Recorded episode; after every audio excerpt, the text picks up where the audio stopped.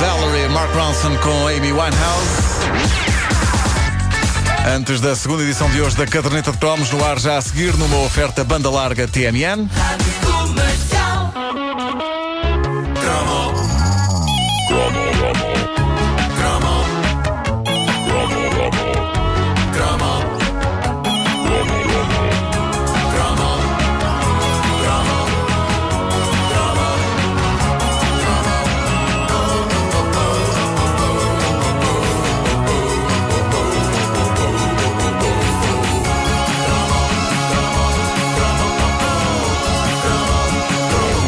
Vocês sabem, o desporto não é de forma alguma uma especialidade minha. É lendária a minha falta de conhecimentos, por exemplo, ao nível do futebol. Mas nos anos 80. Menos o River uma- Plate. O River Plate percebes tu. Isso conheço. É de que país é o River Plate?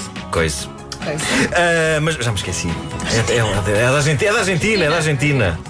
Foi uma voz na mente que me disse: se ouviram, é porque a minha mente agora está a funcionar muito alta. Vou baixar o volume. Bom, ah, houve, houve uma, uma altura nos anos 80 em que eu achei que tinha de me interessar por qualquer coisa que me permitisse não ser excluído de certas conversas. O futebol eu tinha ideia que dava muito trabalho. Tinha regras, tinha tricas entre clubes, custava-me perceber o que eram fora de jogo. E foi por isso que, a dada altura, eu decidi que me ia tornar perito numa coisa também bastante falada no recreio da escola e com altíssimos níveis de fixe. Por isso, e porque, eh, como, como já contei aqui há uns meses, tinham-me oferecido uma. ser medido, é muito bom. Sim, o nível de fish, eh, fishness. Bom, eh, eu, eu tinha-vos contado já há uns, há uns cromos atrás que me tinham oferecido uma espécie de um quispo que tinha um desenho de um carro e a inscrição Fórmula 1. Lembram-se disso? Sim. e portanto, eu achei que tinha que, que- que fazer valer aquele casaco. Eu, tinha que, eu não podia usar aquilo sem perceber de Fórmula 1. Claro, claro, claro. E por isso, eh, durante um pedaço valente dos anos 80, eu acompanhei com grande dedicação a Fórmula 1 e criei nas pessoas a ilusão de que percebia daquilo e tudo. Eu acho que de certa forma foi também uma maneira de tentar não desiludir o meu pai, que era fã de variedíssimos desportos e que assistia a eles quase sempre sozinho. Eu via colegas meus a conversarem sobre bola e sobre carros com os respectivos pais e por isso eu decidi que também tinha de ter esse mail bonding que há entre pai e filho, fazendo então por acompanhar o campeonato de Fórmula 1 e assistindo com o meu pai às corridas. Estou Era- absolutamente contigo nessa que eu também tenho Também um tens grande esse- laço de afeto com o meu pai no, no capítulo da Fórmula 1. no desporto não era da mais Fórmula 1. fácil o teu pai usar colãs, por exemplo? Eu acho que ele usava quando estava frio. Ah, tu já tens aí um ponto de contacto, pai. Para que a Fórmula 1? Pai, onde quer que estejas, eh, desculpa eu ter revelado esta história dos colãs eh, agora, mas eh, tu compreendes, tu compreendes. Uh, mas a comercial chega, máxima. Bom, eh, era, era todo um ritual do, do fim de semana. Um jovem acordava, via as animações matinais, D'Artacães e afins, sim, sim, sim. acompanhadas pela bela torrada e pelo copo de Nesquik, ia para o banho e saía do banho para a pista, porque entretanto já tinha começado a transmissão em direto de lugares de lendas. Pá, Tão- sim. Com nomes tão míticos como Paul Ricard, Brands Hatch, Imola, Silverstone. Há vários sons e ambientes que me vêm à cabeça quando eu penso nestas transmissões clássicas dos grandes prémios de Fórmula 1. Para mim, uma corrida de Fórmula 1 não é corrida de Fórmula 1 se não cheirar a almoço. Eu sei que fa- faria mais sentido pensar que a, que a minha dedicação ao desporto automóvel era tal que praticamente eu sentia o aroma dos escapes quando eu me sentava em frente à televisão, na sala, com o meu pai para ver as corridas. Mas não, Fórmula 1 para mim cheira a bacalhau espiritual no forno Sim, bacalhau. ainda a fazer. Bacalhau. Cheira a grão cozido. Tem coisas que Cheira a arroz de frango. Mas não tudo no mesmo almoço. Olha, olfato, Atenção. não é? Era tudo no mesmo almoço. Não, não era, era almoços Sim, diferentes. sim. Portanto, eh, sentes o cheirinho a grão sim, e de repente, sim, sim, sim. hum, Alan Prost. Sim, exatamente. É, é, é. Mas ele tem toda a razão, isso acontece. São pessoas estranhas. Não, não. Eu Estava aqui a pensar. Vocês são pessoas muito Isto é malta muito esquisita. Bom, é claro que nenhum grande prémio era a mesma coisa sem as vozes de Domingos Piedade e Adriano Adriano Cerqueira, verdade. comentando a corrida. Ah, era mítico os comentários, a, a picardia ah, suave que havia entre eles. Ah, durante anos eu tratei por tu nomes como René Arnoux, Nelson Piquet, Jacques Lafitte, Gilles Villeneuve, Alain Prost, Nigel Mansell, Niki Lauda, Michel Vaillant. Michel vai. Eu não sei o que é que vocês vão pensar, mas para mim o Michel Vaillant existia mesmo. Mais, o Michel Vaillant ajudou-me bastante a entrar no universo da Fórmula 1, porque fazia a ponte entre o meu mundo, bonecadas, e o mundo onde eu queria pôr o pé, desporto. O Pelézinho também quase me fez perceber de futebol, quase, mas não chegou lá. Já o Michel Vaillant era muito realista a mostrar os detalhes das corridas. Eu não tinha álbuns do Michel Vaillant em casa, eu era mais Asterix. Por isso, ia para a biblioteca da escola ler clássicos do calibre de O Grande Desafio, Rally sobre um Vulcão, ou esse orgulho nacional que era Michel Vaillant e o Rally de Portugal. É verdade, é verdade. Porque Michel Vaillant não conduzia só carros de Fórmula 1. O homem conduzia aquilo que lhe dessem para conduzir, até carrinhos de mão se lhe dessem. E ganhava sempre. Ah, e ganhava sempre. Ah, ir à biblioteca da escola ler os álbuns de Michel Vaillant era uma coisa bastante ficholas de se fazer. Também tinha um, grande, um elevado grau de fichness.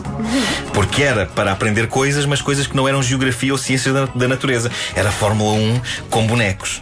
Eu gostei genuinamente de Fórmula 1, embora admita que as corridas eram bastante longas e que às tantas, quando não acontecia nada, eu chegava a passar pelas brasas. Sim, sim. Nunca ninguém percebeu, mas aquilo consegue ser hipnótico e sempre com aquele som.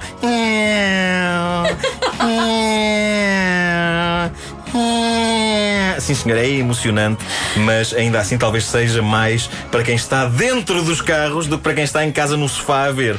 A dada altura, ser fã de Fórmula 1 começou a cansar-me e eu fui largando aquilo. Fui fazendo o desmame da Fórmula 1. O primeiro sinal disso era o alívio que eu sentia quando dava o Grande Prémio da Austrália, que passava de madrugada. Não era esse, que passava de noite. Sim, era E o Dada a diferença horária. é.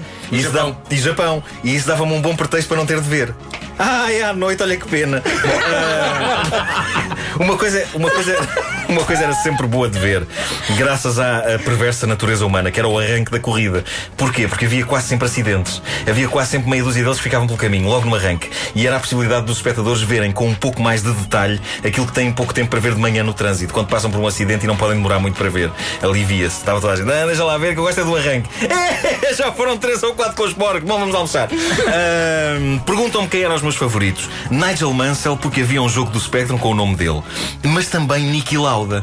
Niki Lauda era um dos meus favoritos, não só porque era um grande piloto, mas porque tinha cicatrizes que lhe tinham ficado de um acidente aparatoso, É onde por pouco ele não foi desta para melhor. Sem orelhas e tudo. E sim, ele, ele ficou para sempre sem orelhas, com marcas das queimaduras no rosto, o que acabava por lhe dar um certo estilo. Era quase como uma personagem tipo a Bela e o Monstro, ou o fantasma da ópera. E eu acreditava que no fim das corridas, Niki Lauda retirava-se para um castelo que ele tinha lá para a Áustria, onde tocava órgão a noite toda com uma capa com as golas em bico e com a cara desfigurada. Pá, pá, pá, pá, pá, pá.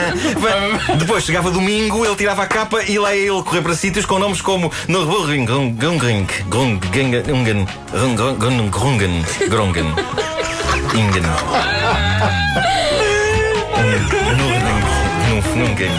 Grungen.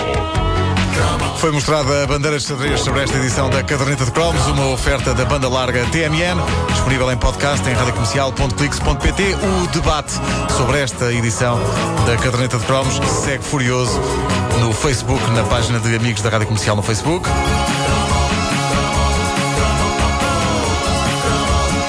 Vão a puxar para o seu piloto.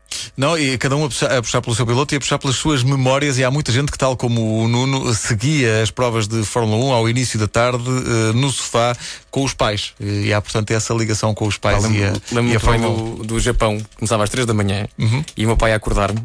E lembro muito bem do, do Campeonato do Mundo de 89 ou 90. Espera, o teu pai acordava-te às 3 da manhã. Claro, era, ver, também tinha ver. esse laço com, com, com o meu pai, Sim. esse laço de- afetivo da Fórmula 1. E então é um campeonato decidido na última corrida entre Alan Prost e Ayrton Senna. Ah, o do despiste. eh, É que há dois. Lendário, Há lendário. dois. No primeiro despiste, eles faziam os dois parte da mesma equipa, da McLaren. McLaren, no sim. ano seguinte, o Prost vai para a Ferrari. É verdade. E o Senna diz: isto é, isto é verídico, o Senna diz: se o cara sai na minha frente, eu vou contra. e o Prost sai na frente.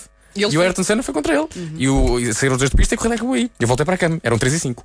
Há muita gente que está na página de fãs da Rádio Comercial no Facebook a debater eh, as suas memórias da Fórmula 1 e já que falaste em Ayrton Senna, há muita gente que diz que deixou de ver a Fórmula 1 quando desapareceu desapareceu o Ayrton Senna. o Ayrton E é daquelas, a morte do Ayrton Senna, é daqueles episódios que Marcante. tu recordas o que Marcante. estavas a fazer É na altura, a que horas, que dia era. Assim. E há muita gente que está a recordar isso e não só, e também boas memórias da Fórmula 1 dos anos eh, 80 e 90 que estão disponíveis em, eh, no Facebook, na página de fãs da Rádio Comercial. Força nisso.